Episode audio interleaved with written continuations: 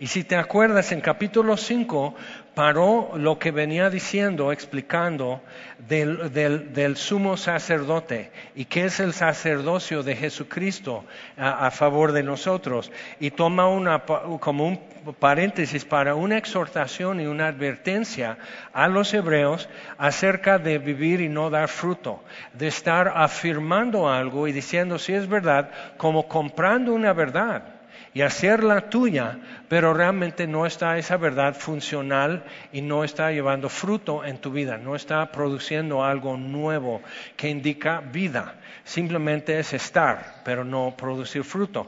Entonces es semejante a, la, a la persona que lo hacen como chiste en las redes y todo eso de que, pues, Hace seis meses este, pagué una inscripción en el gimnasio, sigo sin perder paso, ahora por fin voy a ir a preguntar por qué no estoy perdiendo peso.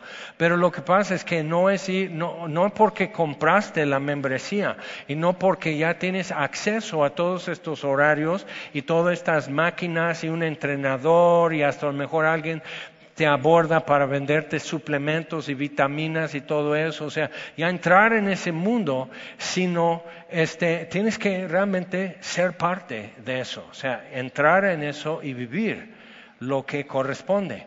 Entonces es para que lleve fruto. Algo que pasó en mi vida hace ya un buen de años, en 1981 llegué a México a vivir. Entonces algo que empecé a hacer desde el principio era tener mi vocabulario activo.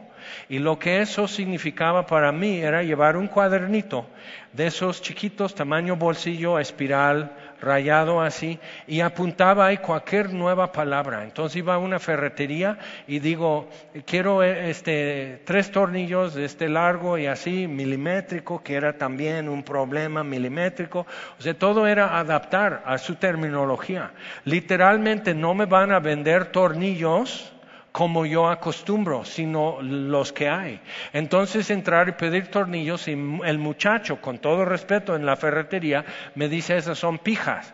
Digo, bueno, me das tres, pero entonces escribo en mi cuadernito mi vocabulario activo pija. ¿Qué es la diferencia entre un tornillo y una pija? Hasta la fecha no te puedo decir muy bien, pero creo que una tiene más punta que la otra. Y muchos siguen llamando tornillo lo que es una pija, pero bueno. Entonces, y hay ahora diferentes tipos. Hay para madera, hay para metal, hay para automotriz, y hay todo eso. Y eso porque Ok, ya empiezas a dominar el vocabulario que necesitas para moverte en ese mundo. Entonces aprendí a afinar mi coche.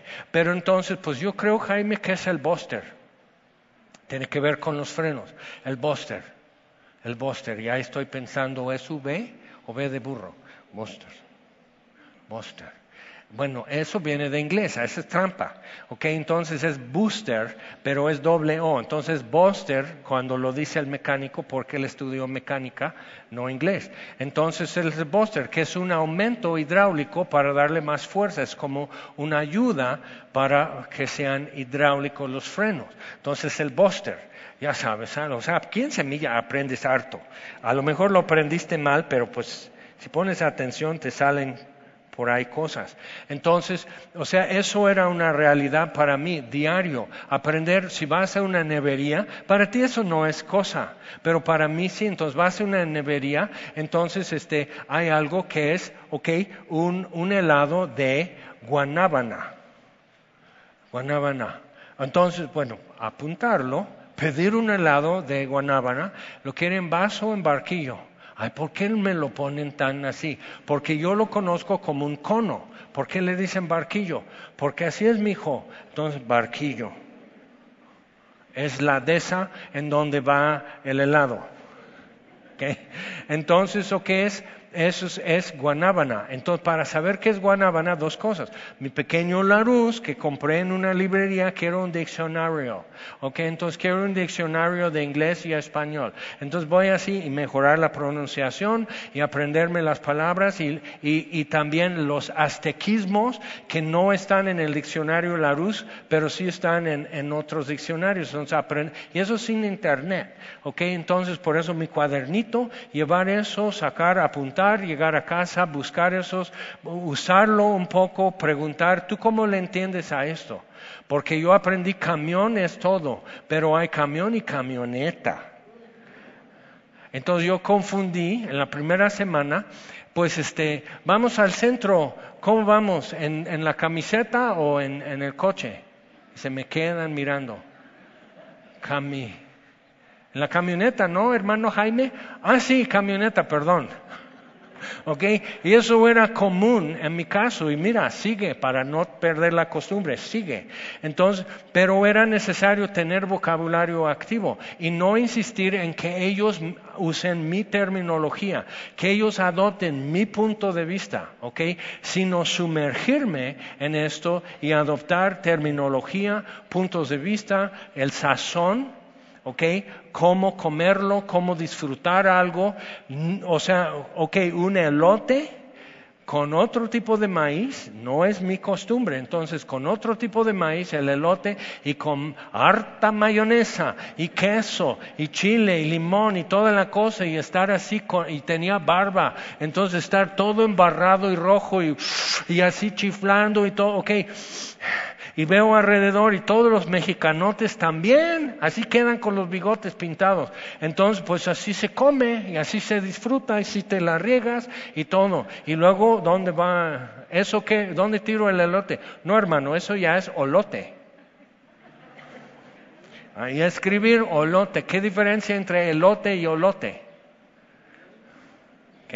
¿Y cuántas palabras acerca del maíz? Porque en México, en otros países no tienen tantas palabras acerca del maíz, pero el maíz es el sustento del pueblo. Entonces todo lo que eso representa, y, y era diario, literal, me ardía la cabeza con eso. Pero ¿cuánto quieres entender? ¿Cuánto quieres que te entiendan. Y eso es importante por lo que vamos a ver aquí también, no es nada más la historia de mi vida, ¿ya ves? Entonces, versículo 13 aquí, Hebreos 6, aquí ya empieza a retomar lo que es el sumo sacerdocio de Jesús. Y dice, porque cuando Dios hizo la promesa a Abraham, y lo está volviendo al primer momento, o sea, cómo realmente conocer a Dios es a través de sus promesas. Lo que Él promete que Él va a hacer y lo que Él promete acerca de cómo Él es y cómo será en el futuro conmigo. Eso es importante para nosotros. Entonces, cuando Dios hizo la promesa a Abraham, no pudiendo jurar por otro mayor, juró por sí mismo, diciendo, de cierto, te bendeciré con abundancia y te multiplicaré grandemente. Y habiendo esperado con paciencia, alcanzó la promesa. Otra vez eso con paciencia, esperar con paciencia.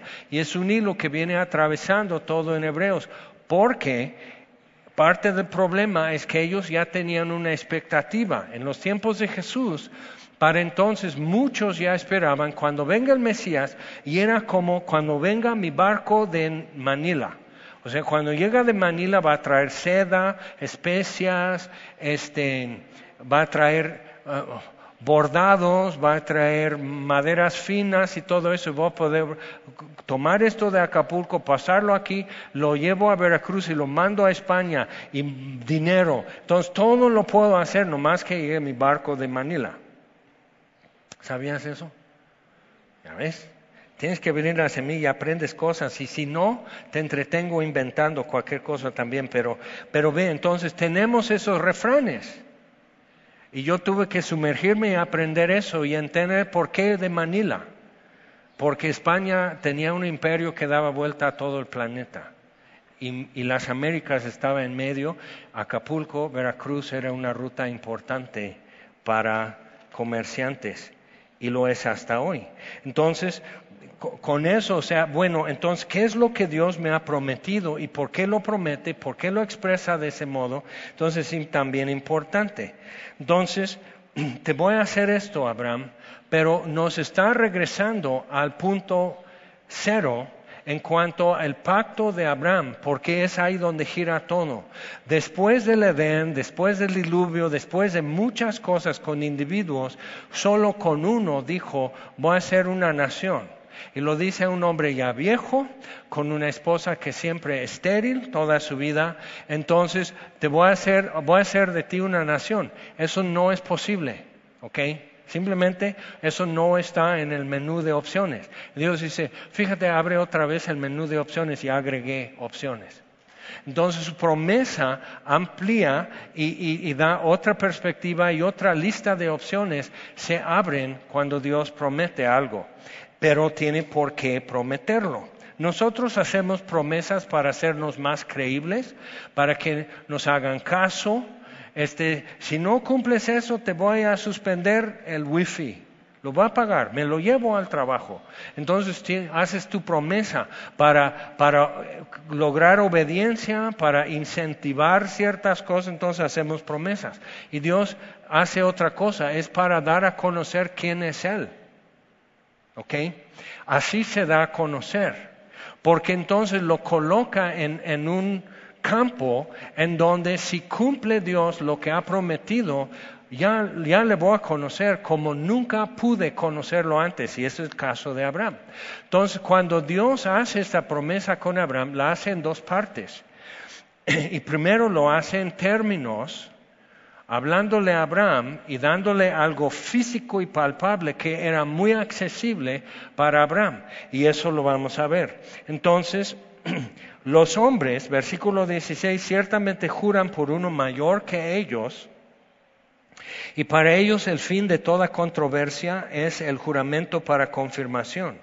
Por lo cual, queriendo Dios mostrar más abundantemente a los herederos de la promesa, la inmutabilidad de su consejo interpuso juramento, para que por dos cosas inmutables en las cuales es imposible que Dios mienta, tengamos un fortísimo consuelo los que hemos acudido para asirnos de la esperanza puesta delante de nosotros.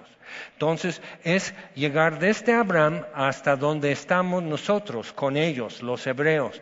Pero lo que ha sucedido es que tienen toda la ley, Okay, la historia de los, los, israelitas saliendo de Egipto en el monte Sinaí, la ley, el pacto de la ley, pero eso es temporal, instituyendo un altar de bronce que nunca usaban eso antes, era de piedra sin labrar y tierra encima y eso era el altar, desde Adán hasta Moisés. Entonces, interpuso algo temporal con bronce, con oro, con plata, con cierta madera, que eso es otra historia en Éxodo, y estamos los miércoles estudiando en paralelo Éxodo con Hebreos porque tiene mucho que ver. Entonces, Dios poniendo esto con lino bordado de colores, con campanitas de oro, con cómo sacrifican el animal, qué hacen con su sangre, cómo aplican la sangre, qué significado tiene Dios haciendo todo un mundo alrededor de la descendencia de un hombre que no ha podido tener hijos y su esposa es estéril.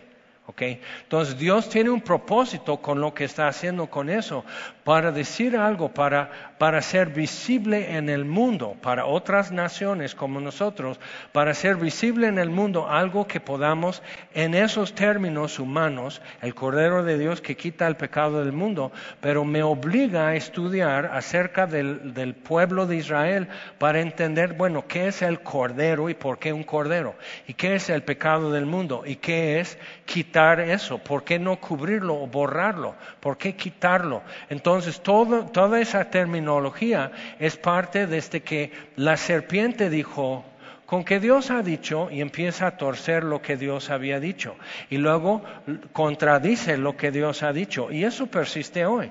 Entonces todo lo que son las sagradas escrituras es Dios tomando otra vez control de la terminología, lo que dije hace rato. Porque quien controla la terminología controla la comunicación. Y quien controla la comunicación controla el pensamiento. Entonces, para que Dios escriba sus leyes en mi corazón y mi mente, que me dé un nuevo corazón, que mi vida empiece a dar fruto, va a ser necesario que yo emprenda otro lenguaje, con otra terminología, que aprenda hasta aztequismos, porque él va a decir, no, pues este, ahí, ahí estás tú siempre de alcahuete de mi hermana. Y yo, alcahuete. Y dice, cacahuate, ¿qué dijiste? Alcahuete. Entonces, alcahuete, ¿qué es un alcahuete? A ver. o una alcahueta, porque también. ¿Qué es un alcahuete? Uh, dices, uh, pues eso tiene, es como decir, órale, tiene como 15 aplicaciones, pero todos sabemos, porque vives en México, que es un alcahuete. Y uh, todos han sido o han conocido también. Entonces, ¿qué es alcahuete? Entonces, y yo no, pero sí hay un, algo que corresponde a eso. Entonces, ¿qué es alcahuete? Ok, alcahuete. Entonces, no es alcahuete alcahuete, ah, ok, alcahuete. Entonces sonríe y tienes que poner una pluma big en tu boca cuando estás leyendo en voz alta la Biblia para que entonces estés diciendo alcahuete, no alcahuete. Son trucos. ¿Cuánto quieres darte a entender? ¿Cuánto quieres entender lo que te están diciendo? Entonces, Dios quiere darse a entender, quiere que le entendamos. Entonces, lo que Él hace es una combinación. Uno, nos habla en términos ya humanos, que entendemos. Por eso Jesús enseñó con parábolas. Pero Él tuvo que resetear cosas. Y aquí en Hebreos está reseteando el concepto de los lectores, de los estos cristianos hebreos están poniendo el reseteo a un punto anterior, porque cuando hay una falla en tu computadora y es la pantalla azul de muerte o la pantalla negra que enciende pero no inicia y es entonces una falla en el disco duro, en un archivo del sistema operativo y ahí estás. Dios te hizo un gran favor, ya no tienes que hacer nada, no puedes trabajar, no puedes estudiar, estás libre como un niñito. Y es, fin del mundo para nosotros, es un desastre, pero ok. Entonces, muchos sistemas lo que tienen es que periódicamente guarda como que toma una foto del sistema en esta fecha.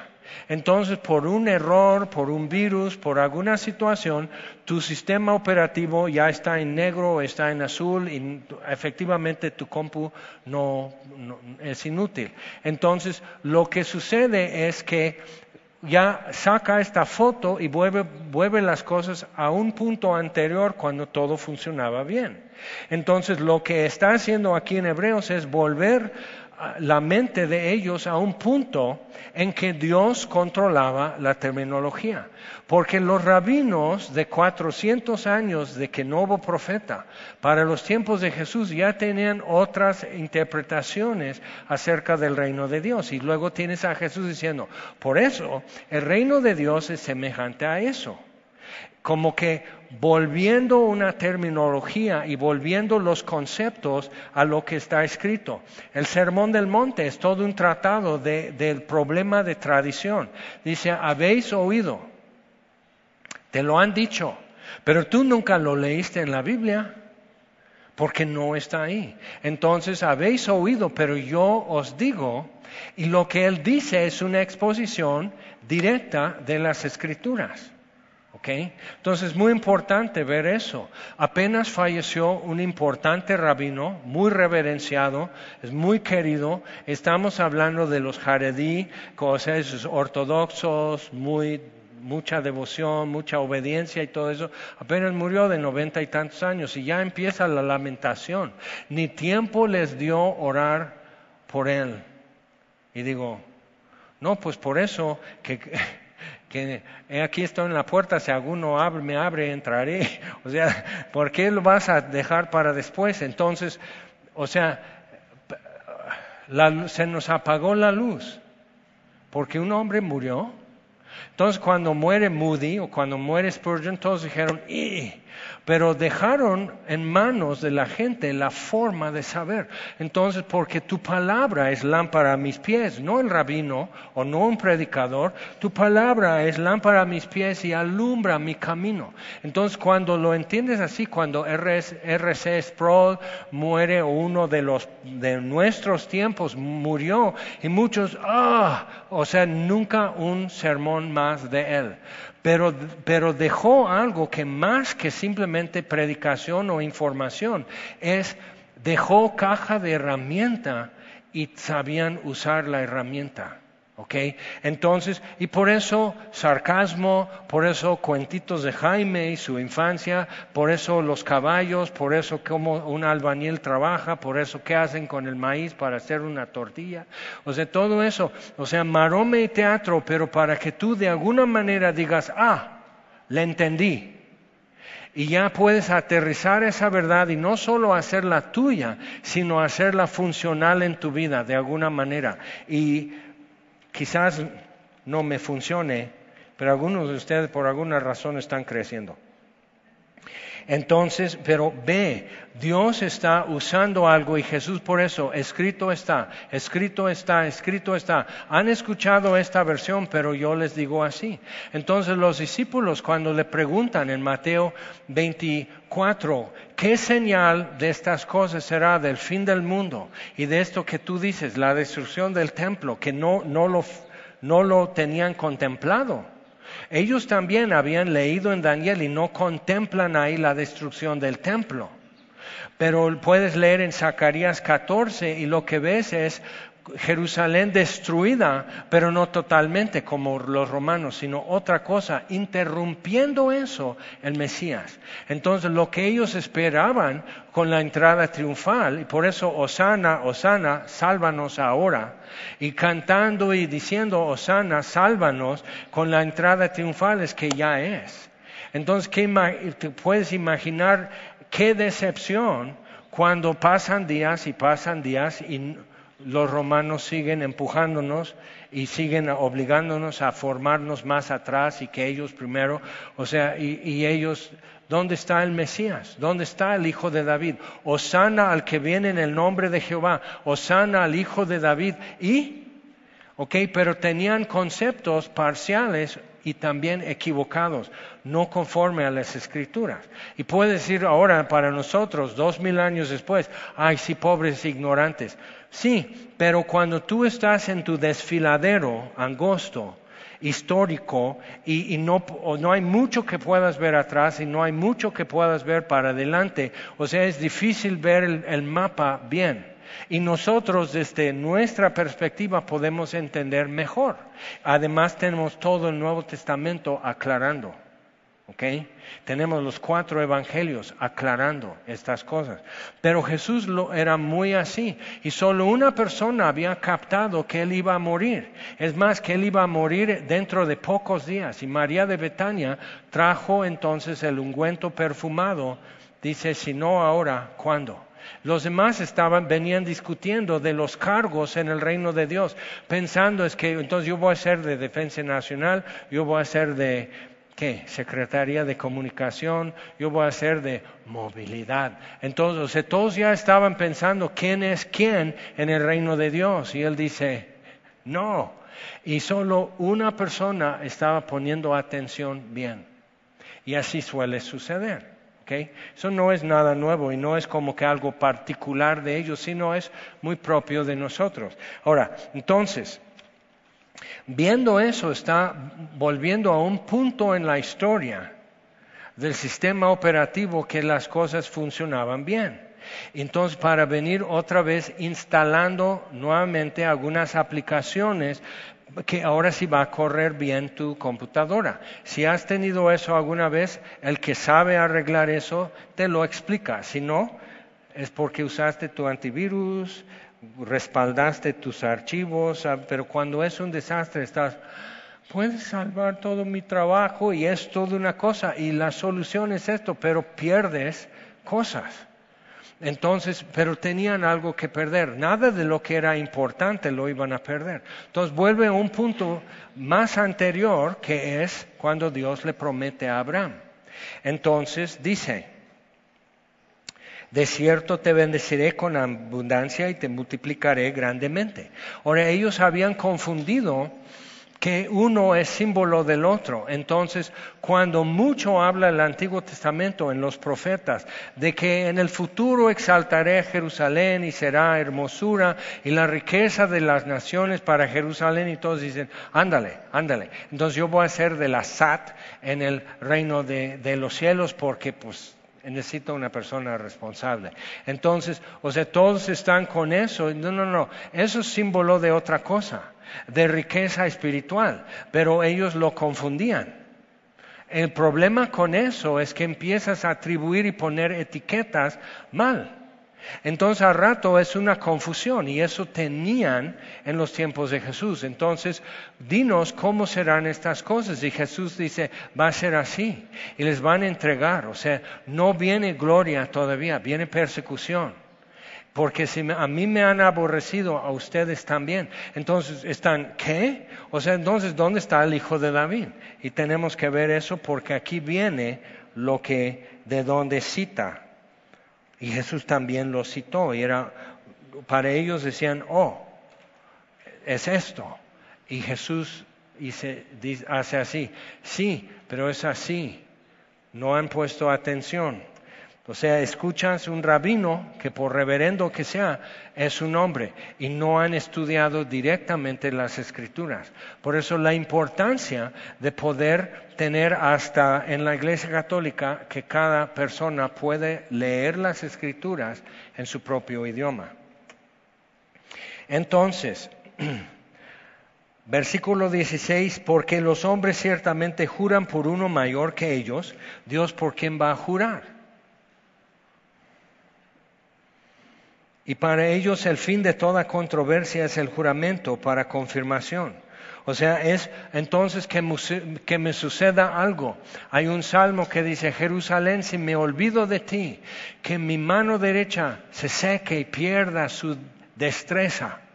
O sea, que me quede yo incapacitado, inútil, que, que quede yo como un inútil, porque si me olvido de ti, lo mismo es que ser inútil, que ser discapacitado. Entonces ah, es así, es un juramento que me suceda eso si no cumplo. ¿Ok? Entonces, por lo cual, queriendo Dios mostrar más abundantemente a los herederos de la promesa, el reseteo a lo que Él prometió a Abraham, y tenemos que ir a verlo, interpuso dice, la promesa de la, la, inmutabilidad de su consejo interpuso juramento. Entonces, dos cosas inmutables, para que por dos cosas inmutables, uno es su consejo, que Dios no está adaptando su plan, no está diciendo, ah, caray. Luego me preguntan, bueno, ¿será posible, Jaime, que me casé con el hombre equivocado? Digo, el hombre correcto no exista, no existe, o sea, no es posible casarte con el correcto, porque todos son pecadores, todos son malas opciones. Perdón, Clau, ya te. Ariel, pero yo conozco a Ariel también. Es buen hombre. O sea, hay buenas opciones, pero nadie es correcto. Eso de la Cenicienta y Blancanieves, eso lo inventó alguien, pero no viene en la Biblia eso. ¿Ok? Entonces todos son una mala opción. Cuando entiendes eso, entonces dices, ok, no es lo que a mí me conviene, no es lo que me guste más, aunque hay algo que me conviene y alguien que me conviene y hay algo o alguien que me va a gustar más, pero es qué es lo que quiere Dios. Pero para que yo llegue a un punto de creer que lo que Dios quiere me conviene, que muchos decimos, bueno, ok, estoy resignado a la voluntad de Dios, no me conviene pero Dios va a ganar. No me conviene, me resigno. ¿ok?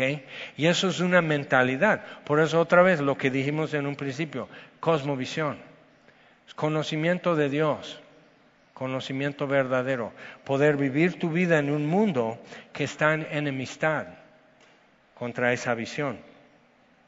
Entonces, dos cosas, su consejo y la otra es juró por sí mismo que Él mismo, ¿por quién es? Porque no cambia. Él es inmutable, mudar, no muda, no hay cambio en Él y su consejo no cambia. Efesios 1, 4 y 5, que según nos predestinó para estar en Cristo, nos escogió en Cristo antes de la fundación del mundo, antes de decirse a la luz, antes del primer acto o palabra de creación, en Génesis, Dios ya tenía un propósito verbalizado en su consejo. Nos escogió para estar en Cristo. Entonces, y eso es inmutable, eso no cambia. Lo que él, es, él decidió acerca de ti ya está decidido y eso no va a cambiar. Entonces ponte en orden, porque Él no va a decir, ah, bueno, Perdón, perdón por insistirte tanto. O sea, el lebrer del cielo va a venir corriendo detrás de ti, pisando tus talones, mordiéndoles los mordiendo tus talones, vas a sentir casi sus colmillos en tu nuca hasta que él ya te tenga atrapado. Porque eso es su consejo, te escogió para él. Entonces decimos, no, pues ya me rendí. Dios no se rinde a mí, Él gana.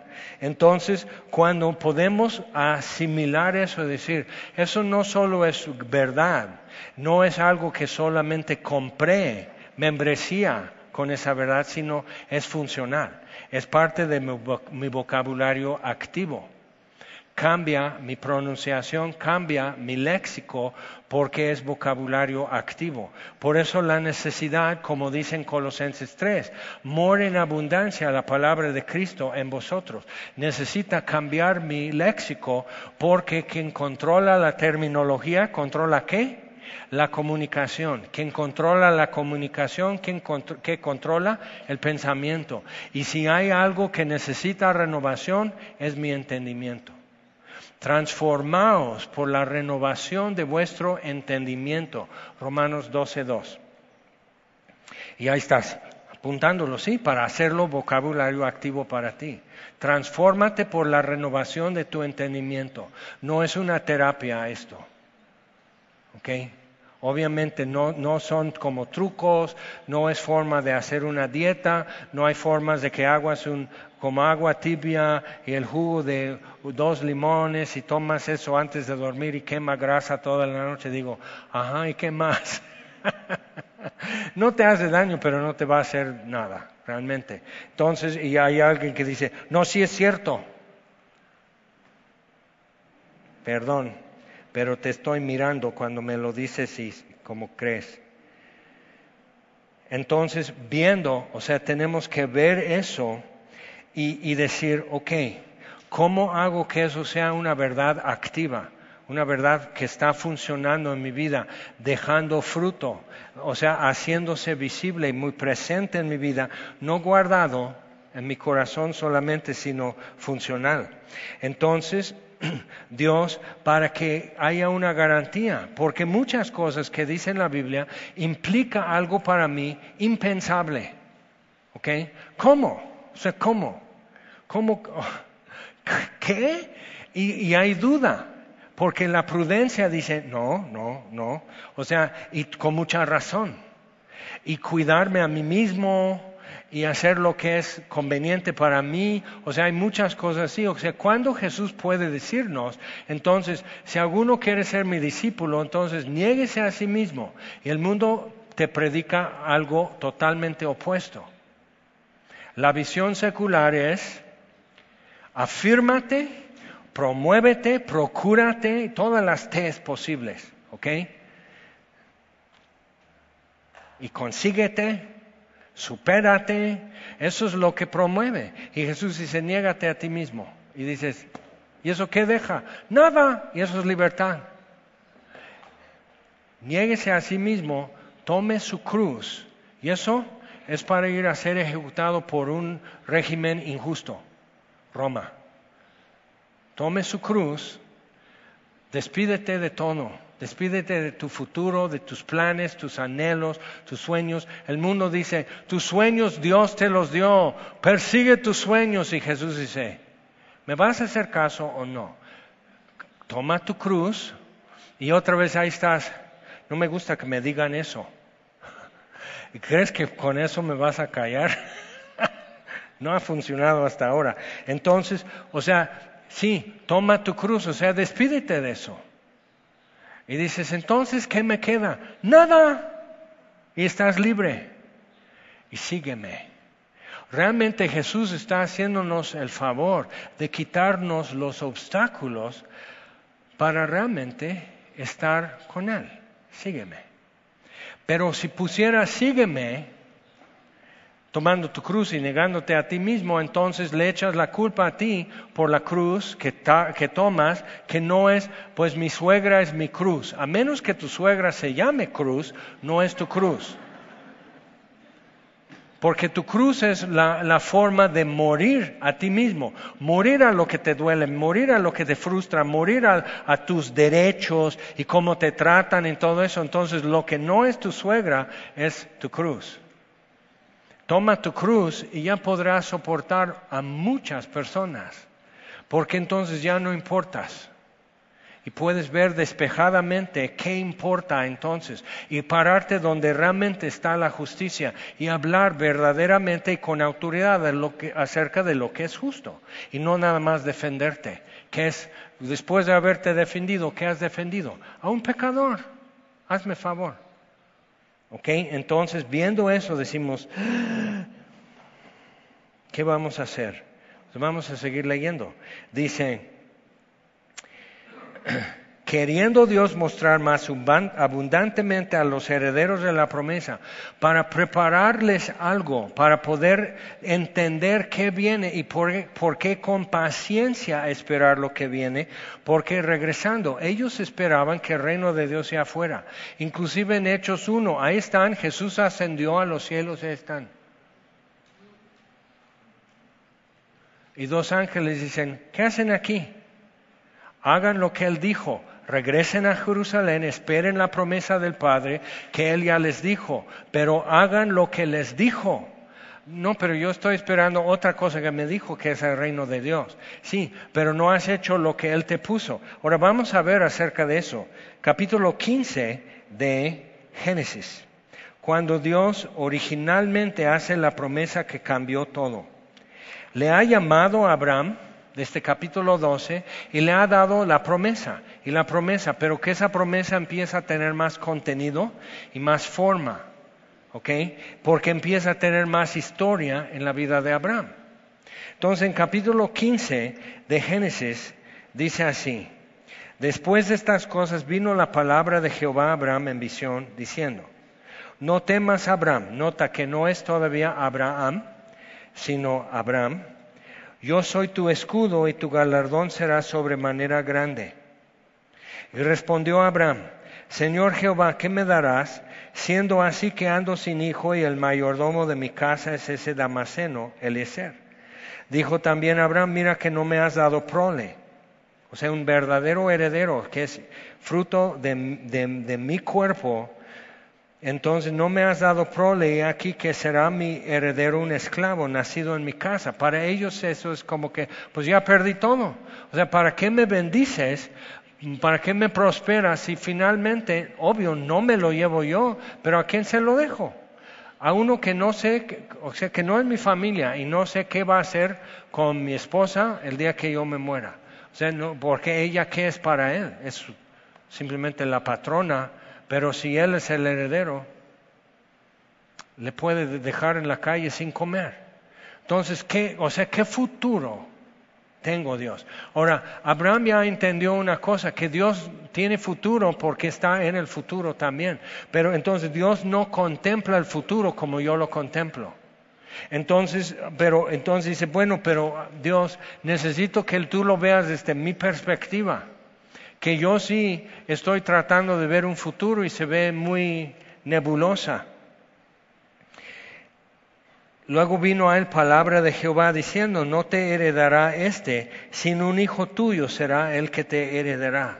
Y lo llevó fuera y le dijo, mira ahora los cielos y cuenta las estrellas si las puedes contar. Y ve cómo Dios le está dando la promesa, pero en un marco de terminología y la experiencia humana, de poder estar en los montes, en un lugar desértico y con el, el cielo tan despejado de noche y sin luces artificiales, ver literal así alfombrado el cielo con estrellas. Entonces lo pone en términos que Abraham se quede así mirando arriba con la boca abierta. ¿Qué es la mejor postura? Mirar arriba con la boca abierta. Entonces le está ayudando a Abraham. Es como cuando si eras católico, cuando te enseñaron a hacer reverencia eh, al entrar a la iglesia, te enseñan a persignarte, o sea, todo eso. Y te, no, no, no, es un zurdo, imagínate. Entonces, no, con la otra mano. Así, y te enseñan eso y te enseñan. Entonces todo eso y Dios le está enseñando a Abraham la postura correcta y le está dando contenidos, o sea, como las estrellas en número. Y tiene que estar así. Y creyó a Jehová, versículo 6, y le fue contado por justicia. Y esto es el la columna de la promesa de Dios, que la sombra de esa columna llega hasta el Nuevo Testamento y lo vuelve a decir en Romanos, por ejemplo, el justo por la fe vivirá. Y creyó a Jehová y le fue contado por justicia, sin ver cómo Dios lo va a poder hacer. Pero si tú y yo hemos podido ya captar y hacer nuestro el qué y el por qué, el cómo es mucho más fácil. Pero ¿cómo? Sin bueno, si conociendo más a Dios ya vas a encontrar el descanso y la paz. Pero ¿cómo? Pues ya te dijo qué, y ya te dije por qué, el cómo me lo vas a ir diciendo cuando tú lo vivas. Entonces es, es, eso ya me lo dirás tú. Entonces, Dios le hace una proposición. Y eso es importante que cuando Dios promete, está diciéndonos cómo es. Nos está dando a conocer quién es Él. Entonces dice, yo soy. Entonces, yo soy Jehová, que te saqué de Ur de los Caldeos para darte a heredar esta tierra. Pero Abraham dice, sí, sigo esperando Dios. O sea, yo sé que me sacaste de Ur, pero las circunstancias eran que Adán servía al dios de la luna, era idólatra en, Ur de los caldeos. ¿Ok?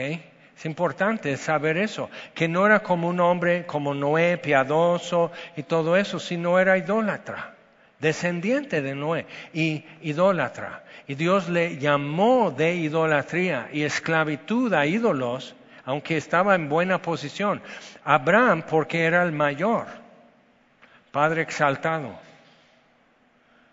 era el mayor, primer hijo de su papá. Y su hermano menor, Nacor, quedó con todo lo que Abraham dejó atrás en Ur. Y eso es un tema también en Hebreos. Entender lo que dejas y entender a dónde te está llamando Dios. Salgamos pues a Él, nos dice en capítulo 4. No tenemos nada aquí. Entonces, te saqué de Ur de los Caldeos. Y es importante para nosotros poder recordar eso, decir, o sea, ¿de dónde me sacó? ¿Cuál es el trayectorio? ¿Qué historia ya tenemos escrita Dios y yo? ¿Ok? ¿Qué es lo que ya tenemos? Yo te saqué de Ur de los Caldeos para darte a heredar esta tierra, pero no me la has dado. Sí, pero sí te pude sacar de Ur, sí. Te pude mantener vivo estos tiempos de peligro en que lo que va a pasar contigo es que, es que tú prosperado, enriquecido por la mano de Dios, estás, te están mirando como intruso en la tierra prometida, que Dios le promete, pero no dio el aviso a toda la gente que vivía en la tierra de Canaán. Entonces ellos lo ven como un intruso y buen vecino, pero sin intruso. Entonces una de dos cosas, o, o él va a ser despojado por los que le rodean, o despojado y muerto por los que le rodean, porque es un intruso. ¿Y qué, anda, qué puede andar haciendo eh, Abraham con todos los que viven en tierra de Canaán? Fíjate, esa casa donde tú vives, Dios me la va a dar. Y, pues, haz eso un rato. Dios nos va a dar toda la ciudad. Luego cristianos hablan así, Dios nos ha dado la ciudad. Y en el ayuntamiento están, ajá, pero yo tengo aquí la constitución, ¿qué tienes tú? Pues así le dijo Abraham, ah, ¿tú te llamas Abraham? No. Entonces, o sea, ves como muchas veces los cristianos corremos mucho, abrimos mucho la boca y no nos sabemos explicar y decimos más de la cuenta y a veces ni siquiera es cierto. ¿Por qué me va a dar la ciudad? Yo no la quiero. O sea, en serio, ¿para qué, ¿para qué te va a dar eso que tú andas diciendo muy abanderado? ¿Para qué te la va a dar? Si no hablas con el viene, viene en Walmart, ¿para qué estás diciendo Dios nos va a dar la ciudad? No la quieres, si no quieres a los que viven aquí. Entonces piensa eso. Dios sí lo piensa. Dios dice, ok, si tienes fe como un grano de mostaza, podrás decir a este monte, des- desarráigate y échate al mar. Pero tú no estás pensando en cuántas ardillas y pajaritos y leñeros y quién sabe qué más y un hombre cuidando chivos en ese monte. Ellos no tienen ganas de ir a nadar en Acapulco y nomás así de... trancazo. Pero esta montaña es- se nos opone, entonces así, esta montaña se moverá. Entonces ahí estamos con eso y muy triunfantes y muy sacando el pecho y todo eso. Pero necesitas ver y que Dios no considere a las aves del campo. Él dice que sí. Él ve cada pájaro cuando cae a tierra y tú nomás quieres porque la montaña te quita, no puedes ver ah, una hermosa vista o te hace mucha sombra en la mañana. Quítate montaña. Pero y pues Dios está viendo alrededor y los que sacan su vida de cuidar chivos sobre ese monte, ¿tú qué les vas a dar? Entonces Dios está manejando muchos asuntos y lo queremos ya. Y Abraham tuvo que esperar con paciencia y ver cómo Dios está moviendo. Vamos a ver un detallito que sale aquí y dices, órale, Dios está moviendo muchas cosas cuando mueve una montaña. Entonces, Señor Jehová, ¿en qué conoceré? Como María preguntó a Gabriel, ¿cómo va a ser eso? Sí, he aquí la esclava del, del Señor, pero ¿cómo? Entonces Dios dice, yo te voy a decir cómo. Le dijo, versículo 9, tráeme una becerra de tres años, una cabra de tres años, un carnero de tres años, una tórtola también y un palomino. Tomó él todo esto y los partió por la mitad. Ahora, lo que esto significa es que están haciendo un pacto y se llama cortar el pacto. Hacer un pacto es en hebreo cortar el pacto y es esto, que el Altísimo, en este caso Dios es el Altísimo, pero que el Altísimo se ha cortado en dos, que se ha trozado si no cumple. ¿Ok? Entonces, y entre más animales, más solemnidades, como más testigos. El, la becerra es testigo contra mí, la cabra es testigo contra mí, el carnero es testigo. Y tú dices, ay, qué salvaje. Pues tú qué quieres? O sea, ¿qué haces con un, con, en, en una cultura que es brutal? ¿Cómo haces que esto sea solemne, que hagas una promesa que, que tenga garantías? ¿Ok? Entonces Dios, en términos que, que Abraham puede entender, que son accesibles para la vida que Abraham ha venido viviendo. ¿Ok? Entonces Dios le da su promesa, su garantía, en términos que Abraham pueda entender, pero no va a quedar ahí. Entonces dice, eh, ve lo que pasa. Entonces partió, nomás torció el pescuezo a las dos aves, no las partió en dos, y descendían aves de rapiña sobre los cuerpos muertos, y Abraham las ahuyentaba. Y lo siguiente quizás sea todo lo que necesitabas escuchar hoy, pero hay más que escuchar. ¿Qué es esto? Dios está haciendo eso. Cuando viene la noche, Abraham queda paralizado de miedo, porque se hace oscuro, pero hay otra oscuridad con un fuego dentro de esa oscuridad, como lo que Moisés vio, lo que los israelitas vieron saliendo de Egipto, pero más chico, más condensado, y viene caminando hacia él, esa oscuridad, cubriendo un fuego consumidor, y Dios haciéndose lo más visible posible a, a Abraham y Abraham no puede moverse. Y lo que tenían que hacer los pactantes, ¿verdad que era el registro civil, al notario público, ya no es tan brutal? Entonces tenían que caminar y encontrarse a la mitad los dos pactantes para hacer su pacto y lo que están diciendo, que estos sean nuestros testigos y que nos hagan lo que les pasó a estos si no cumplimos. Pero lo caminó Dios y quedó sin firma de Abraham. Y eso es el pacto de la gracia. Porque Dios no quiso que, dependiera de Abraham el cumplimiento de la promesa de Dios, porque Abraham no tuvo que prometer nada. Yo haré esto. ¿Ves que el, pacto de la ley en el monte Sinaí, ustedes van a hacer esto y yo les voy a bendecir? Si no lo hacen, yo les voy a maldecir. Y todos dicen amén. Y aquí Abraham nomás está así. No puede ni decir amén, solo escuchar y ver. Y ahí nos quedamos también en el Calvario, viendo lo que está pasando, escuchando lo que Jesús dice desde la cruz, y tú ahí no tienes voz, no tienes aportación, solo eres testigo del amor de Dios, mas Dios muestra su amor para con nosotros, Romanos 5.8, muestra su amor para con nosotros en que siendo aún pecadores, sin voz, sin poder hacer un trato con Dios. Siendo aún pecadores, Cristo murió por nosotros. Vamos más adentro de esto. Entonces, Abraham todo lo que pudo hacer todo el día, esperar, esperar, bueno, pues yo ya hice lo que tengo que hacer. Entonces Dios te dice, haz esto, en términos que tú puedes entender. Entonces parte en mitad de los animales y se queda así. Pero como los sopilotes huelen, entonces saben que aquí hubo muerte, entonces Abraham tiene que ahuyentar y tú también, mi rey, tienes que ahuyentar los opilotes. Y tienes que hacerlo todo el día hasta que Dios llegue a hacer lo que Él tiene que hacer y tú no lo puedes acelerar. Y si es todo el día y luego en la noche van a ver coyotes y chacales. Pero el tiempo que sea necesario ahuyentando los opilotes y los chacales alrededor del asunto. Y tienes algo en tu vida seguramente que tú tienes que seguir ahuyentando los sopilotes. Dices, no, pues estoy casado con un sopilote. Sí, pero entonces, ¿qué murió?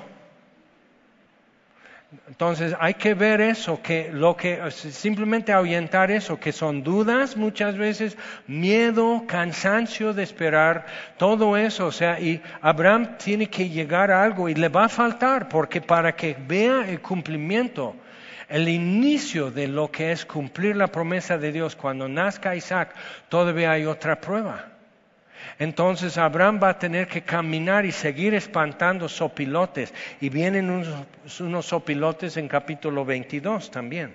Entonces ya está haciendo eso y Dios empieza a caminar entre las mitades de los animales y le dice, tu pueblo, tu descendencia morará en tierra ajena y serán oprimidos y yo los sacaré después de 430 años.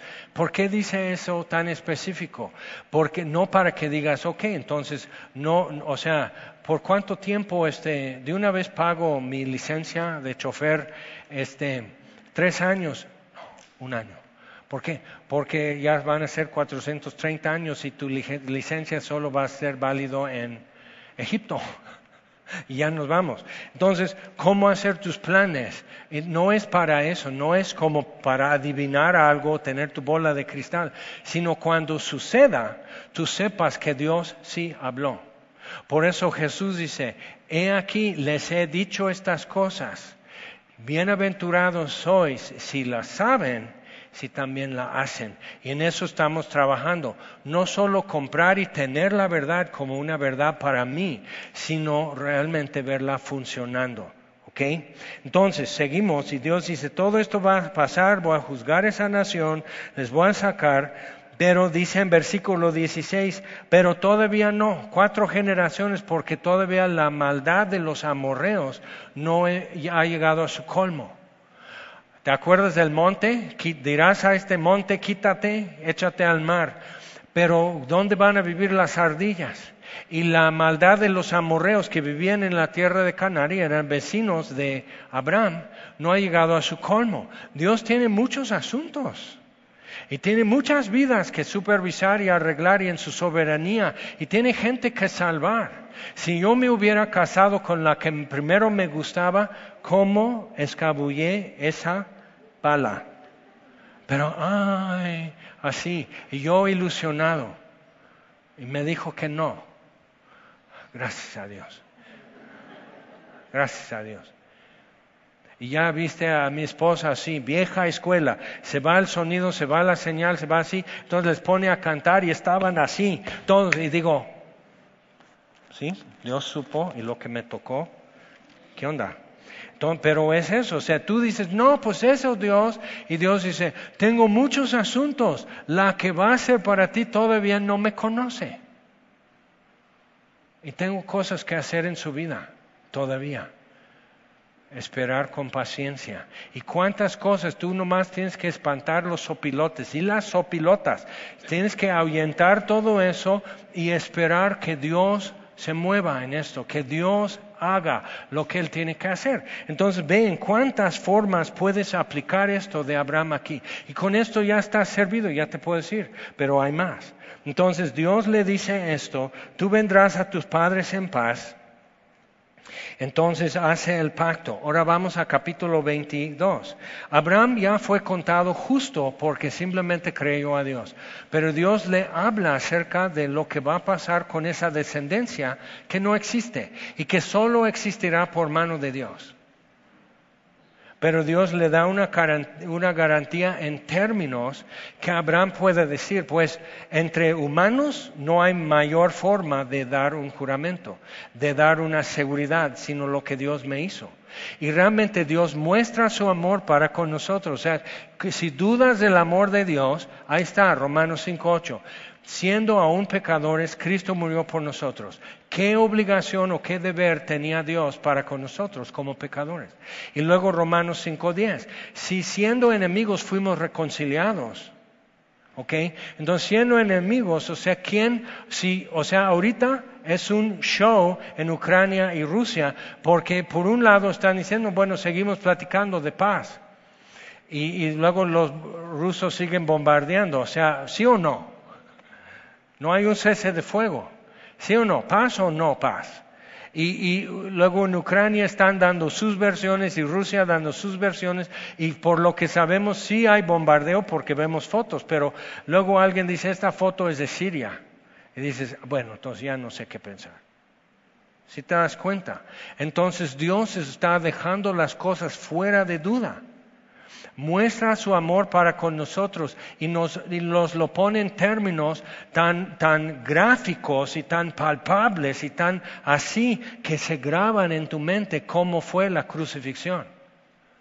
Para que pudiéramos dar el peso y la dimensión a qué reconciliación se está haciendo que no es simplemente, es que hubo un malentendido en Edén, pero, pero ya hicimos paz. No, nos reconcilió consigo mismo. Yo no me reconcilié con Dios, yo era su enemigo. ¿Cuándo voy a pedir paz con Dios? Cuando Él me la ofrece. Y Dios demuestra que no es mi enemigo, en que siendo aún pecador, Cristo murió por mí. Entonces piensa en eso. Y entonces, o sea, pero, pero eso ya está, pero para eso tuvo, que dar forma, tuvo que mostrar que sin derramamiento de sangre no hay remisión de pecados, tuvo que demostrar para qué es un altar, para qué es un sacerdote, para qué es el sacrificio, por qué ofrecer esto, por qué esto no, esto sí, o sea, tuvo que hacer todo un mundo con su propio léxico para que yo pudiera entrar, doblar la rodilla, confesar con mi lengua, creer en mi corazón y ser salvo. Okay? Pero tuvo que hacer todo, toda la estructura y todo el, idioma de términos de reconciliación como Dios quiere ser entendido. Ok, entonces Génesis 22. Y eso es el trasfondo que los hebreos tendrían leyendo en, esta carta a los hebreos. Y nosotros tenemos que volver a recordarlo porque no es tan nuestro esto. Capítulo 22 aconteció después de estas cosas, siempre después de algo, Dios probó a Abraham y le dijo a Abraham, ahora es Abraham, no Abraham, padre de multitudes. Dios dice ahora vas a tener otro nombre que corresponde con el futuro. Entonces es interesante que luego en Apocalipsis, al que venciere yo le daré un nuevo nombre, que solo él y yo sabemos. ¿Ahora? ¿Y eso para qué? Pues no sé. Tienes que vencer. Tienes que ser fiel hasta el final. Entonces va a haber un nombre que solo Jesús y tú saben qué es. ¿Ok? Y dices, ¡Ah! Y es todo lo que dice. Tú puedes imaginar lo que tú quieras, pero es todo lo que dice. Yo no, yo no me lo quiero perder. Entonces él le dice a Abraham, Y él respondió, heme aquí. Y dijo, toma ahora tu hijo, tu único, tenía Ismael, pero el hijo de la promesa es Isaac, a quien amas, subrayando, y vete a tierra de Moriah y ofrécelo allí en holocausto sobre uno de los montes que yo te diré. Así, brutal, seco. No dice, Acuérdate, Abraham, que yo te prometí eso y a tu descendencia, que soy el Todopoderoso, yo doy vida a los muertos, yo abro y ninguno cierra, yo doy vista a los ciegos, yo soy el Altísimo, yo soy. Si yo te digo algo, ¿verdad? No me lo vas a negar porque yo no voy a echarme para atrás en lo que te prometí. O sea, Dios no hace todo el preámbulo como para suavizarlo, así, directo y seco toma tu único hijo, Isaac, a quien amas, vete a tal parte, yo te mostraré exactamente dónde, ofrécemelo en holocausto. El peor día de su vida. Cuando Isaac ya tiene 15, 16 años, ya está con bigotitos, con su barbita de cachorro de león, ya está hablando así, ya carga un rollo de leña subiendo el monte y en la subida dice, papá, una pregunta, aquí está la leña, aquí está el fuego, y Abraham dice, y aquí está el cuchillo, ¿dónde está el sacrificio? ¿Qué le puede decir Abraham? Tú eres. o sea, ¿cómo, ¿cómo contestas? Dios proveerá.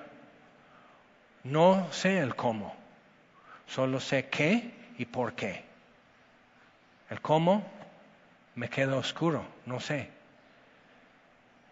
Y, después en, en capítulo 11 de Hebreos más adelante, o sea, él tomando como base de su esperanza y fe que Dios podía resucitar de los muertos a Isaac con tal de cumplir su promesa. Eso es la fe de Abraham y, nos lo manifiesta así. Versículo, este, entonces se para al otro día, no lo pone en ayuno y oración, sabe que Dios le dijo qué hacer y se pone a hacerlo. Porque o sea, si tú puedes orar lo suficiente, puedes discutir con Dios de manera que Dios ya se calla. Y sabes de lo que estoy hablando, si has, o sea, cómo hacerle para que Dios ya no insista y tú crees que ya cambiaste a Dios. No, ya lo callaste. Entonces ve, esto quedó claro y dice, va, cortó leña para el holocausto, se levantó, fue al lugar que Dios le dijo. Al tercer día alzó Abraham sus ojos, vio el lugar de lejos y ve lo que Abraham dice. Dijo Abraham a sus siervos, Esperad aquí con el asno y yo y el muchacho iremos hasta allí y adoraremos y volveremos a vosotros. Y si, si, tú marcas tu Biblia, subraya aquí y dice, y volveremos a vosotros. Esa es la fe de Abraham ha caminado unos años más desde capítulo 15 hasta capítulo 22. Ha caminado 15, 16 años viendo que Dios cumple. Y ahora Dios dice, ahora dámelo. No, ¿cómo crees Dios? ¿Vas a dar a lo chino? Entonces, ¿cómo? No discute porque sabe de dónde viene y a quién realmente le pertenece, y que todo lo que Abraham tiene, hasta su propia vida, le pertenece a Dios. O sea, ya progresó, ya piensa diferente, o sea, otra vez, ya adquirió el lenguaje de Dios, ya está usando bien el vocabulario de Dios, ya entiende sacrificio y fidelidad y mandamientos y confiabilidad y, paciencia y esperanza viva. O sea, toda esa terminología de Dios ya empieza a ser el vocabulario activo de Abraham y maneja esos términos. Acuérdate, Dios está invadiendo el mundo y la encarnación cuando aquel verbo fue hecho carne y habitó entre nosotros. La encarnación es cuando Dios aterriza ya la invasión a planeta Tierra, a reconquistar y a retomar. Entonces una agresión divina contra la humanidad para salvar.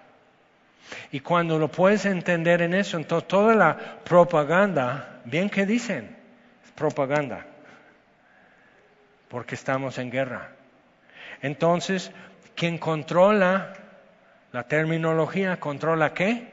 La comunicación. Quien controla la comunicación controla qué? El pensamiento. Y si controlas el pensamiento, controlas las acciones. ¿Ok? Entonces, si puedes entender eso, entiendes por qué dice, more con abundancia la palabra de Cristo en vosotros. Meditando en estas cosas, oh, cuánto amo tu ley. Es más dulce que la miel. Tu palabra he guardado en mi corazón para no pecar contra ti. Entonces entiendes por qué el mismo Jesús en la tentación responde, escrito está.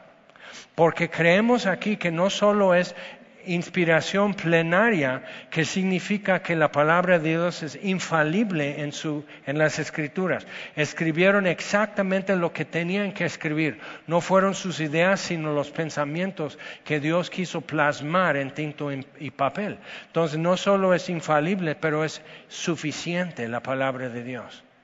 Y piensa, pregúntate, ¿es infalible? O que es mi declaración de fe, o que es infalible, pero es una verdad funcional en tu vida. ¿Es parte de tu vocabulario activo? ¿Es suficiente la palabra o necesitas otras cosas? ¿Sí? Esas son preguntas que son, ah, pero necesitamos hacérnoslas. Entonces yo te las hago, tú te las contestas, a mí no. Entonces, Dios está en esta parte ya poniéndolo en términos divinos. Esa es la terminología de Dios. En capítulo 15 fue terminología y ejemplos y costumbres y usos y todo eso adecuados para Abraham, pero ahora Abraham ya creció, Abraham ya aprendió y ahora maneja el vocabulario de Dios y Dios le puede decir lo mismo que le dijo en capítulo 15 y lo puede decir con otro vocabulario, ¿ok? Que es suyo. Entonces dice, y volveremos. Entonces tomó Abraham la leña del holocausto, la puso sobre Isaac su hijo, él tomó en su mano el fuego y el cuchillo, y fueron ambos juntos. Entonces piensa en eso, cuando Jesús cargó la cruz, latigazos, coronado de espinas y todo eso, a diferencia, el Padre no le acompañó. Y tenemos que entender eso y captarlo y asimilarlo. Romanos 8, el que no escatimó ni a su propio Hijo, esa es la terminología de Dios, eso es su vocabulario, es como Él se da a conocer, el que no escatimó, no rehusó dar su Hijo. Dios muestra su amor para con nosotros en que siendo todavía pecadores, Cristo murió por nosotros. Entonces ve, fueron ambos juntos pero Jesús no. Entonces habló Isaac a Abraham, su padre, y dijo, Padre mío. Y Abraham pensando, es la última vez que voy a escuchar eso. ¿Okay? El día más terrible de su vida. Y él respondió, heme aquí, mi hijo. Es la última vez que voy a decir eso. Él dijo, he aquí el fuego y la leña, mas ¿dónde está el cordero para el holocausto? Y respondió Abraham, Dios me proveerá de cordero para el holocausto. No sé cómo, pero sé qué y por qué voy a hacer. E iban juntos. Y cuando llegaron al lugar que Dios le había dicho, edificó allí Abraham un altar. Entonces, rodando piedras sin labrar, porque es algo que Dios quiso que desde Adán entendieran. No trates de adornar o hacer presentable. Del polvo te saqué, al polvo volverás. Entonces tenían que armar un altar de piedra, no era bonito, pero tampoco lo eres tú. Ni eres guapa por dentro, ni guapa por fuera. O sea, eso es humano, pero Dios dice, eres una piedra, pero yo tomaré tu corazón de piedra y pondré un corazón de carne. Y luego escribiré mi ley sobre tu corazón y sobre tu mente. Tendrás un corazón para oír y para obedecer. Pero eso yo lo voy a hacer. Entonces tenías que rodar así las piedras y componer un altar y poner tierra encima. Lo del templo y lo del tabernáculo fue temporal. Pero Dios está diciendo, simplemente es un punto de contacto entre lo divino y lo humano. Tierra y piedra. Del polvo te saqué. Y que Dios y los rabinos, por lo que pueden saber siendo rabinos, dicen que antes todavía del diluvio, de Edén para acá, hasta el diluvio, Dios respondía con fuego cuando ofrecían. Y con Caín no hubo fuego. Y por eso supieron o sabían que la ofrenda, lo que tú traes, no, era aceptable. Entonces, ¿cómo puedes ofrecerte, Romanos 2, 12, cómo puedes ofrecerte como sacrificio vivo? Pues si no muerto, sino vivo, pero ¿cómo responde Dios? ¿Cómo sabes que lo que presentas es aceptable? Lo haces en Cristo, acepto en el amado, fuego. ¿Okay? Otra vez, terminología de Dios. Quien controla mi terminología, controla mi comunicación. Y si controla mi comunicación, controla mi pensamiento. Entonces estoy meditando y pensando en lo que Dios ha dicho y sus conceptos y sus definiciones y sus metas y planes y su forma de hacer las cosas. Entonces, y eso va a afectar mis acciones.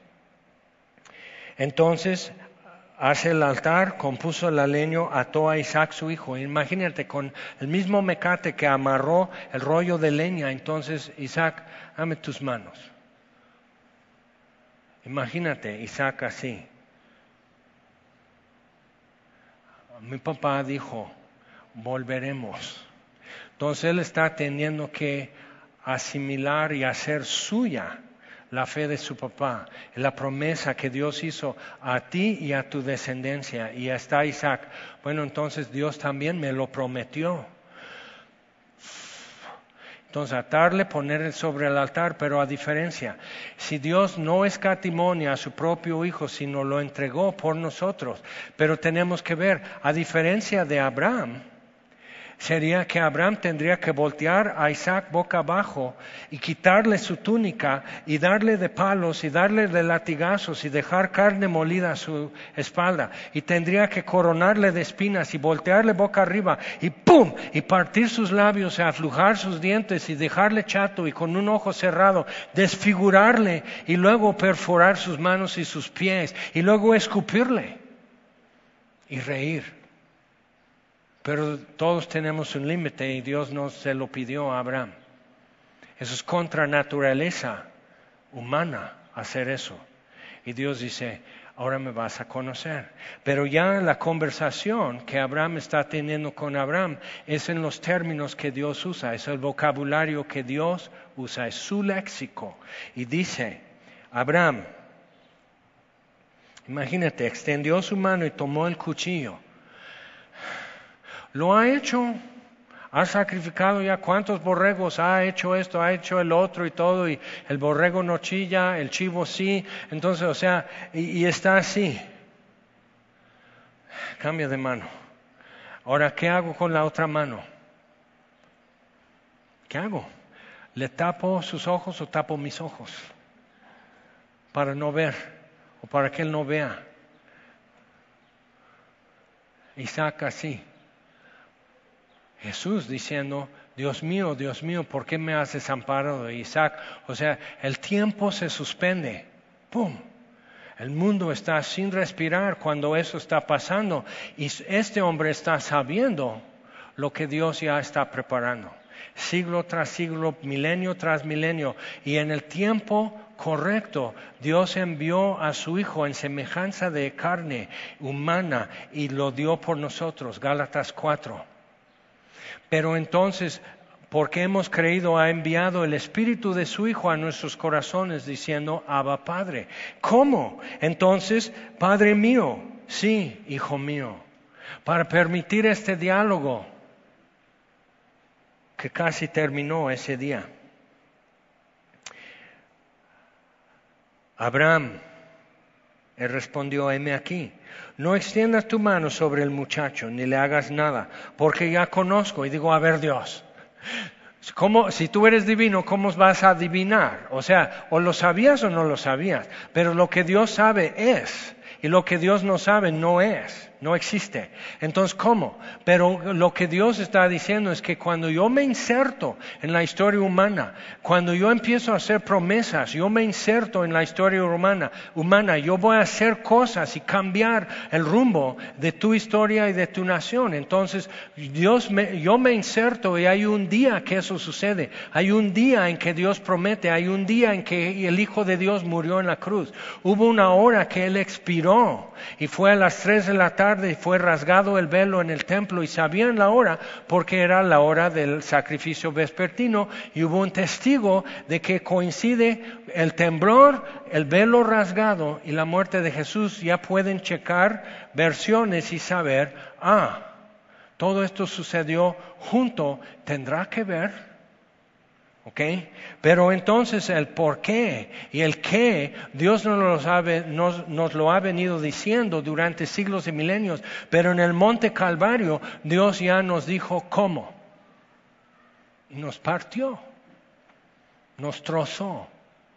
Literal, ¡ah! sintieron como si un cuchillo entrara en su corazón y se fueron golpeando el pecho, bajando del Calvario, volviendo a la ciudad. ¿Qué hemos hecho? Entonces ya pudieron dar dimensión a lo que había sucedido. Porque ahora conozco. Dios se inserta en nuestra historia, entonces Él camina en el tiempo que nuestra vida camina. Y es día con día, hora tras hora. Y Dios cuenta los latidos de tu corazón. Dios sabe cuántos segundos pasan en que tú dices, Dios está diciéndome esto, Dios me está pidiendo esto. Todos los argumentos, todos tus porqués, todo esto, Él sabe cuántas respiraciones hasta que tú dijiste, sí, acepto. Él sabe. Lo vivió contigo. Y está viviendo contigo un futuro que te promete, al que venciere, le daré un nuevo nombre. Y Él sabe cuál es ese nombre, y tú no porque está en el futuro, pero para Él no. Pero Él está caminando en tu presente, ayudándote para que el futuro que Él prepara sea un presente, un día para ti, que sea real para ti, como lo es para Él. Y decimos, ¿cómo? Ya sabemos que no necesitamos saber el cómo, sino el qué y por qué. Entonces, y eso nos está reiterando cada vez la Biblia. Entonces, ahora conozco que temes a Dios por cuanto no me rehusaste tu hijo, tu único. Y se voltea y ahí está un carnero. ¿Por qué no lo vio? O sea, a lo mejor subiendo, llegando ahí, dice, ay, mira, Isaac, ve y trae ese carnero. Dios ya proveyó. Pero por alguna razón no lo detectó. El cómo. Pero Dios quiso que Abraham tuviera otra palabra nueva en su léxico no rehusaste tu único hijo. Y eso ya quedó como título para nosotros. Y aprendemos una palabra nueva también nosotros desde Abraham. Ok, Salmo 110. Yo sé que ya pasamos de tiempo que no vas a querer perder esto último. Jesús en Mateo 23 le están haciendo una serie de preguntas para meterle trampa para confundirle, que diga algo fuera de lugar, algo incorrecto, que le pueden como acusar de algo y les va contestando bien y se quedan ya sin más. Entonces dice, ahora voy yo y toma el micrófono, dice, yo tengo una pregunta para ustedes. Si, si, ¿De quién es hijo el Cristo, el Mesías? Pues de David. Bueno, si es hijo de David, ¿por qué David lo llama su Señor? Siéntate a mi diestra, dijo Jehová a mi Señor, dice David. Entonces, si es hijo de David, ¿cómo es su Señor? Y dicen,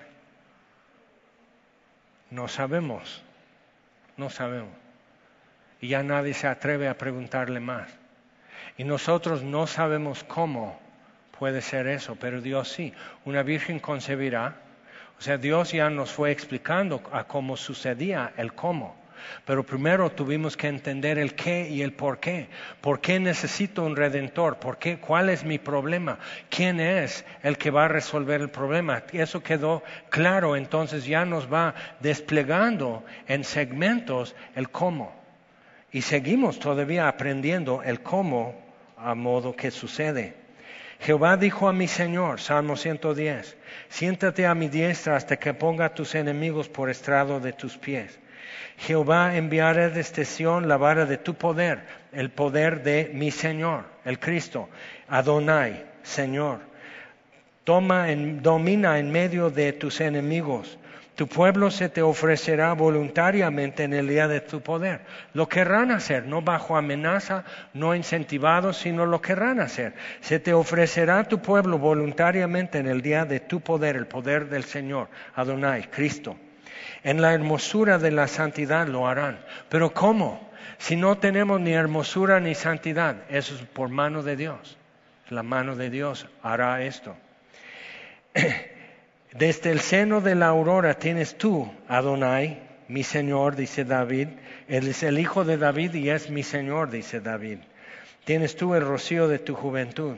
Juró Jehová y no se arrepentirá. Tú eres sacerdote, por eso está introduciendo eso en Hebreos 6, para hablar del sumo sacerdocio de Jesús. Tú eres sacerdote para siempre, según el orden de Melquisedec. El Señor está a tu diestra Adonai, el Cristo, está a la diestra de Jehová. Quebrantará a los reyes en el día de su ira. Zacarías 14. Juzgará entre las naciones cuando rodean Jerusalén las naciones, no Roma, porque eso fue una nación. Todas las naciones en Apocalipsis rodearán eh, Jerusalén para atacar y destruir.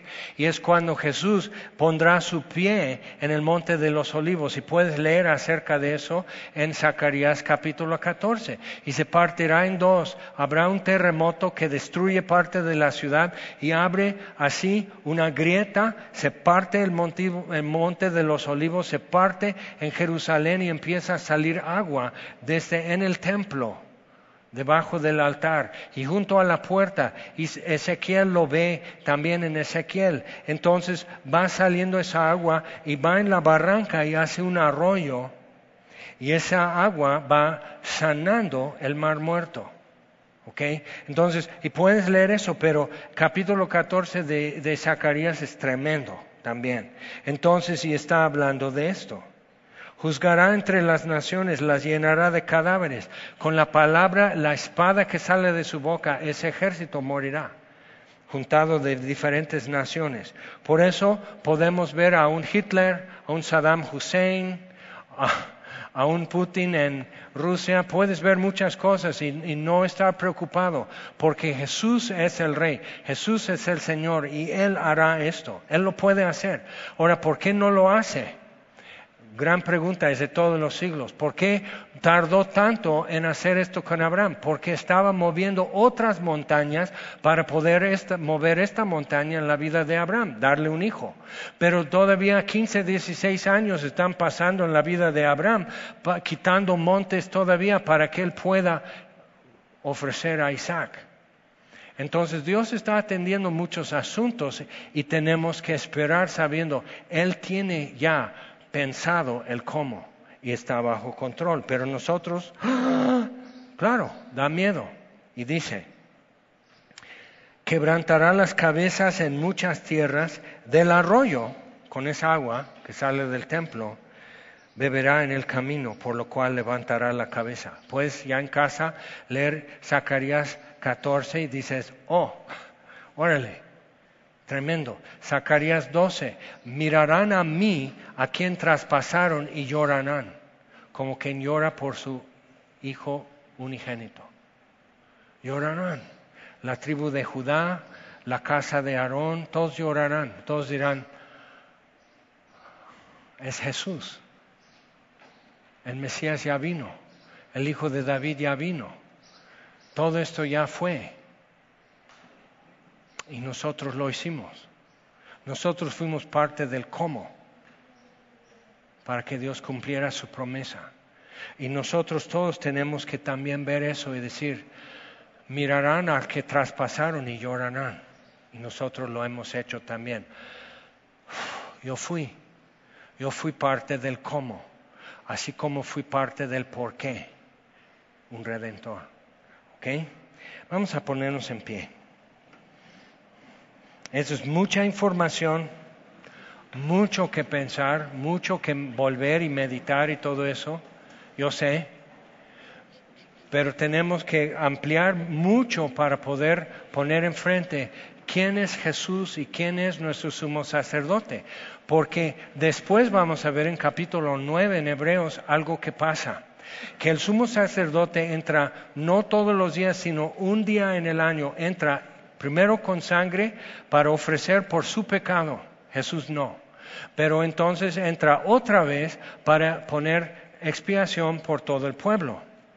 Entonces dice, Jesús entró una vez para siempre, no con sangre ajena, sino su propia sangre. Pero el sumo sacerdote viene en ropa limpia, con bordados especiales y mucho incienso. Jesús, el incienso que le rodeó fue las voces de odio y de burla. Eso fue la única nube alrededor de él. ¿Y quién va a ahuyentar las moscas en la cruz? Y la sangre y el ardor. Entonces él así, pero no con un tazón de oro, con la sangre de un carnero así, sino con su propia sangre, pero ya no es un tazón, sino antes entonces tomaba un, ramo de hisopo y lo mojaba en la sangre y entonces va a rociar sobre la tapa del arca donde están los mandamientos que nos acusan. Entonces Dios dice, yo veré la sangre y seré propicio a ustedes, ya les mostraré mi favor porque veo la sangre. Pero entonces Jesús no tiene que rociar, lo que él tiene que hacer es postrarse, coronado de espinas, bañado en su propia sangre y postrarse. Y donde él toque está dejando no gotas de sangre de un cordero, sino su huella digital. El Hijo de Dios, el Hijo de Adán, dejando sus huellas, dejando la marca, dejando manchado de sangre y veré la sangre y seré propicio a ustedes. Eso es el Jesús que esperamos, eso es nuestro Salvador. Ya lo hizo. Entonces el camino está abierto, el velo partido, y dice, tenemos esto como ancla segura y firme dentro del velo. Pero entonces, ¿qué está dentro del velo? Nuestro sumo sacerdote. Él es mi esperanza. Él es mi ancla segura y firme. Entonces, en la marea, un barco que está anclado, la marea sube, el barco va para acá. En la marea baja y ya quiere salir del puerto, pero se queda en el puerto seguro el barco porque tiene su ancla. Entonces, Él es mi ancla y mi esperanza está firme y segura dentro del velo. Entonces, ¿qué es lo único que necesito? Seguir la cadena hasta el ancla, donde me espera. Acuérdate, Dios siempre nos está llamando a donde Él ya nos espera. Vamos a orar. Señor, te damos gracias por tu palabra. Gracias, gracias por tu palabra, gracias por tus promesas, gracias por tomar milenios, Señor, para poder hacerlo tan visible y tan palpable tan lleno de peso y textura. Gracias por hablarnos en palabras que cualquiera puede buscar en un diccionario. Gracias Señor que por hablarnos de modo que cualquiera alrededor nos puede decir cómo lo entiende y podemos llegar a entender mejor. Gracias Señor por ahora proponernos nuevo vocabulario, nuevos términos, nuevas definiciones, nuevas metas y esperanzas, nuevas citas en nuestra agenda, nuevo rumbo. Nos has hecho una proposición tan amplia, tan grande, que no podemos darle dimensión. Y todavía no hemos podido entender el cómo pero nos has dicho el qué y el por qué. Entonces te vamos a seguir aún. Gracias por mostrar, Señor, garantías a nosotros para no dudar de tu propósito o tu capacidad de hacer lo que has prometido. Por eso al, al que venciere, al que venciere le daré un nuevo nombre que solo Él sabe. Le daré una piedra blanca para que toda promesa mía sea sí en mí y sí, amén.